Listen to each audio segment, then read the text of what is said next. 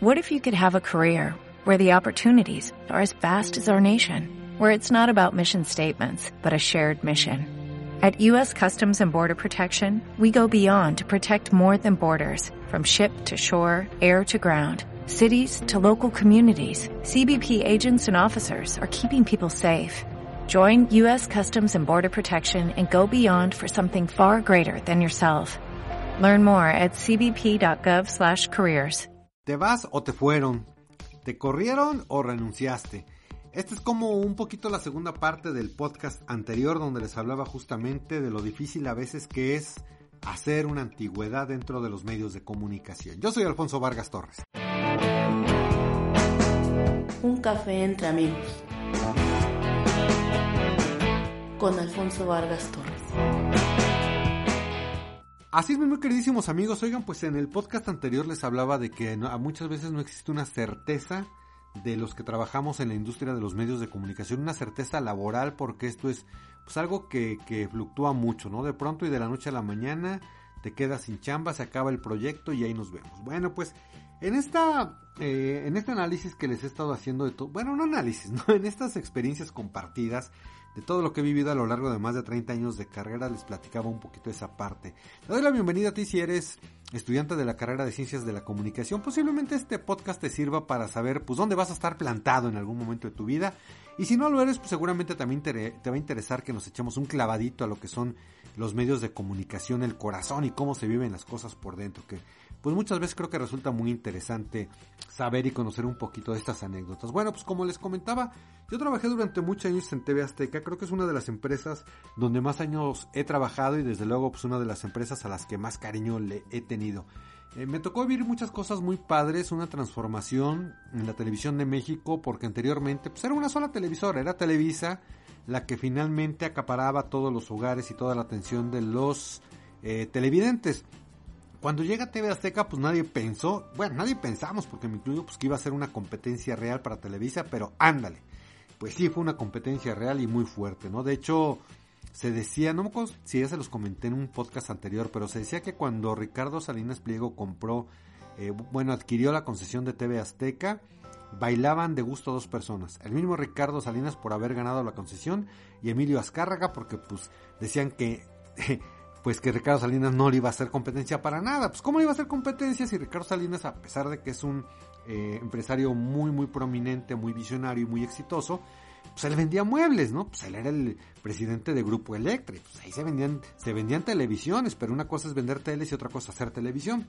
Pero bueno, eh, me tocó vivir todos esos cambios de, de, la mentalidad de la gente, de todos los que hacíamos televisión y de cómo muchos que empezamos nuestras carreras en Televisa, eh, a la postre llegamos a TV Azteca. Perdón si soy un poquito ruido, estoy acomodando el micrófono, pero bueno.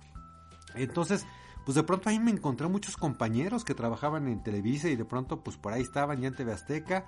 Recordemos que TV Azteca era Imevisión, que era la televisora del estado, pero pues a él, este, Carlos Salinas de Gortari, si no me recuerdo, dijo, no, pues esto se tiene que vender porque ya no podemos mantener una televisora, que alguien la administre y así es como la adquiere Ricardo Salinas Pliego. Bueno, pues muchas vivencias muy padres, mis queridos amigos. Eh, me gustaría mucho que escucharan podcasts anteriores porque les platicaba cómo hacíamos la televisión en la naciente TV Azteca con cámaras caseras, de esas que, pues, que comprabas en el Walmart, ¿no? Y con esas nos aventábamos a hacer los programas de televisión, los reportajes más bien para la televisión.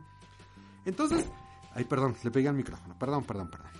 Eh, para mí fue mucho, mucho aprendizaje porque tenías que ideártelas, ¿no? Para hacer buenas notas, buenos reportajes con recursos muy limitados. Entonces, pues obviamente la televisora fue creciendo, los recursos fueron ampliándose, de ir a reportear con tu cámara en el metro, en el microbús, pues finalmente a las producciones nos dieron automóviles. Primero fueron bochos, de hecho, yo me acuerdo, pues yo traía un bocho, el número 20 de TV Azteca. Luego ya nos dieron otro tipo de vehículos, ya llegué yo a traer camionetas van. Este, antes pues nosotros camareábamos y reporteábamos, luego pues ya había camarógrafos, cámaras más grandes, etcétera. Para mí fue una época de aprendizaje muy bonita, eh, sobre todo en ese entonces el programa Quien Corresponda realmente era un programa súper comprometido con las personas, eh, de verdad existía un interés pero legítimo para ayudar a la gente Hablo en pasado, amigos, porque la verdad es que ya hace tiempo que no estoy en ese programa, ya no sé cómo se maneje hoy, si ya les valgan gorro las personas y los casos, a lo mejor no, no sé. pero en ese entonces no lo hacían. Mismo Jorge Garralda les he platicado varias veces, pues él mismo eh, lloraba con los casos y te preguntaba, oye, ¿qué pasó con esta pobre mujer o con esta pobre familia? Y bueno, entonces fue una etapa, una etapa de aprendizaje muy bonita en mi vida. Eh, si no mal recuerdo, duré como 10 años en esa primera etapa, lo que yo le llamo mi primera temporada. Pero luego pues vienen otros intereses. Bueno, pues desde luego yo me casé. Eh, me casé con la que fue en algún momento la productora, la jefa de información de a quien corresponda Jalisco, eh, Yuri Guzmán. Y bueno, pues nos casamos. mi de, de hecho, ella fue productora, eh, no, jefa de información de a quien corresponda Jalisco, pero luego se fue a trabajar a Hechos de Michoacán. Ahí fue cuando nos hicimos novios, entonces cuando pues surgió esta idea de casarnos, este, yo me iba a ir originalmente a hacer el programa quien corresponda a conducirlo a, Michoacán. Pero había muchos intereses ahí entre lo que era el, gobernador de Michoacán en ese entonces, Víctor Manuel Tinoco Rubí, y lo que eran los hermanos Ramírez, el contador Jaime Ramírez en paz descanse, que era quien tenía la concesión de TV Azteca en Michoacán.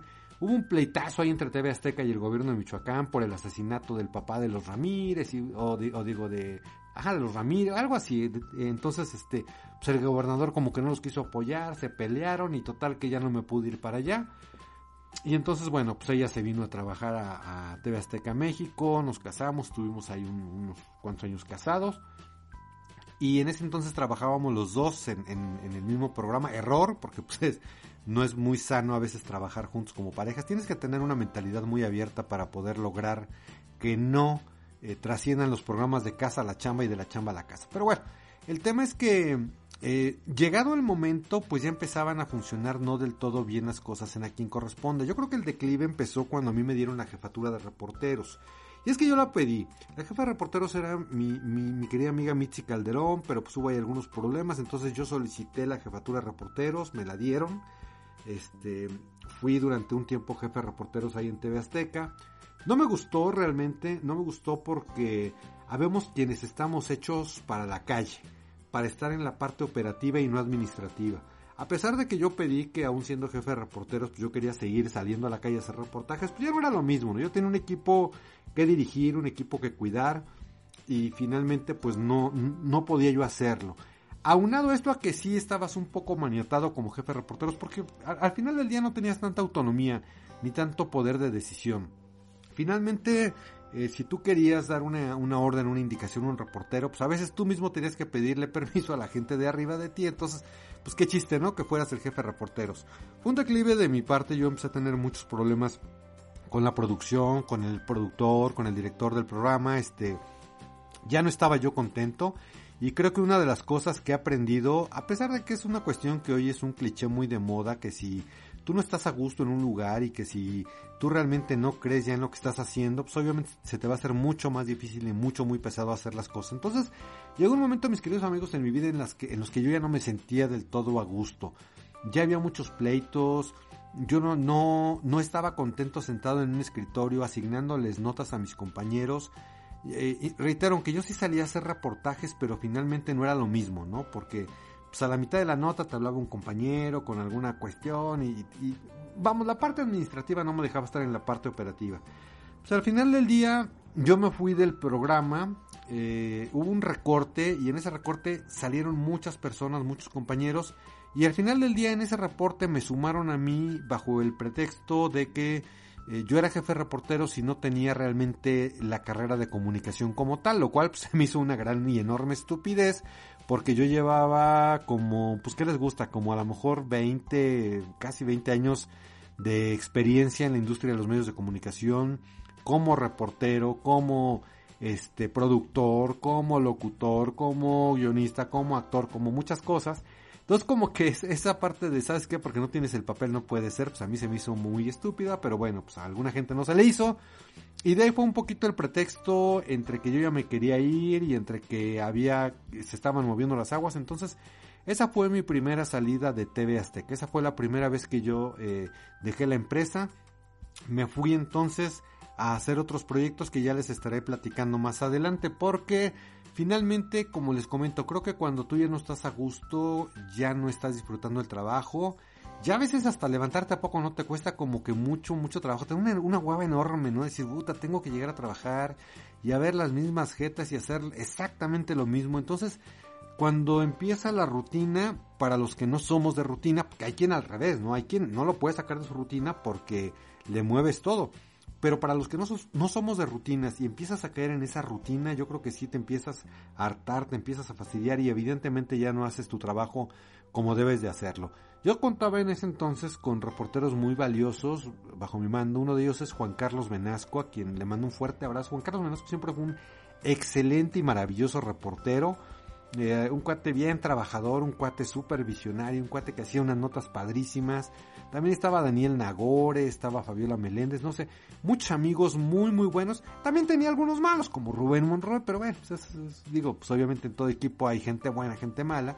Maravillosos camarógrafos como mi queridísimo Ramsés Barona, por ejemplo, que también pues es un cuate que ha crecido mucho y que ya les platicé. Les he platicado un poco de él en el canal de YouTube, pero ya les platicaré porque mi querido Ramsés creo que merece un, capítulo especial. Es más, incluso lo voy a buscar para ver si hay la posibilidad de entrevistarlo, ¿no? Entonces, yo dirigía a gente muy valiosa, muy padre, pero realmente yo quería ser como ellos, estar en la calle, estar reporteando, estar buscando la nota, estar calificando mi material, en ocasiones grabando yo mis propias imágenes, porque realmente el hecho de grabar contenido audiovisual para ustedes siempre, siempre, mis queridos amigos, créanmelo, ha sido un enorme placer.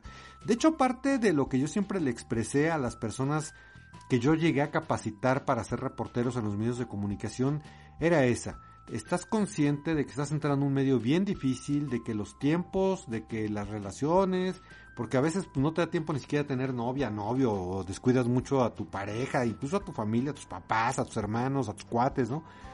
Eh, estás dispuesto a entrar a este medio que es realmente difícil y sabes el sacrificio que implica este medio, eh, si si es así, pues adelante. Es un medio muy difícil. Primero les hablaba de lo malo, ¿no?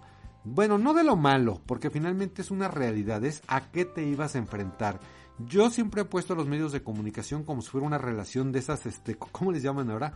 No tormentosa, tóxica, ¿no? De esas relaciones tóxicas que dices, a ver, eh, me, me trata bien mal mi esposo, mi esposo, mi pareja, me trata bien mal, me pega, me es infiel, este, me trae, este, por ahí, este, eh, como chacha o como chacho, ¿no? Este, pero lo amo y estoy ahí con él o con ella. Bueno, pues así son los medios de comunicación. A veces no es, te maltratan mucho, pero finalmente amas esta profesión. Entonces yo lo que les eh, comentaba a las personas que yo capacitaba, primero les hablaba de una realidad y luego les decía, pero finalmente es una profesión sumamente maravillosa ser reportero, ser creador de contenidos es una profesión de verdad, de verdad maravillosa que te deja enormes satisfacciones, que te lleva a lugares donde tú no pensaste jamás que podrías estar, ves lo mejor y lo peor también de la sociedad. Eh, si estás dispuesto a hacerlo, pues evidentemente las puertas están abiertas y continuábamos con la capacitación. Pero bueno, cuando ya, insisto, llegó un momento en mi vida en que eso ya no era para mí algo apasionante estar sentado detrás de un escritorio asignando notas y pidiéndole permiso a otras personas para ver si podía yo hacer las cosas o no, ya para mí se convirtió en algo totalmente ya eh, fuera de lo que yo siempre había planeado y de lo que yo estaba acostumbrado a hacer. Entonces, pues esa fue mi primera salida. No les hablo de fechas, amigos, porque realmente ya ni me acuerdo. ¿eh? Pues es que imagínense, he estado en tantas empresas, en tantos proyectos, en tantos programas que la verdad es que se te va olvidando las fechas y todo esto. Pero bueno, ya que me salgo de TV Azteca, eh, comienza otra etapa bien, pues, muy padre en mi vida porque fue la primera vez que yo quise emprender, pero que creen que no me salió. Y de eso les voy a platicar en el siguiente capítulo. Pues mis queridos amigos, eh, espero que este podcast haya sido de su agrado, de su pues sí, de su agrado más bien, ¿no? Iba a decirles utilidad, pero pues no se trata de que sea útil, ¿no? Porque pues esto no es una cuestión didáctica, es una cuestión para charlar con ustedes y para tomarnos un cafecito entre amigos. Los espero en todas mis redes sociales, me encuentran en Facebook como Alfonso Vargas Torres, en Instagram como arroba alfonso-vargas-torres y desde luego los espero también en YouTube que es mi plataforma principal. Y pues ahí estoy compartiendo con ustedes muchas muchas vivencias eh, lugares padres algunas opiniones recomendaciones entrevistas y demás. Así es que dense una vuelta por allá en el canal de YouTube Alfonso Vargas Torres y por allá los espero. Pues mis queridos amigos nos vemos nos escuchamos en cualquier momento y en cualquier lugar. Yo me despido de ustedes. Mi nombre es Alfonso Vargas Torres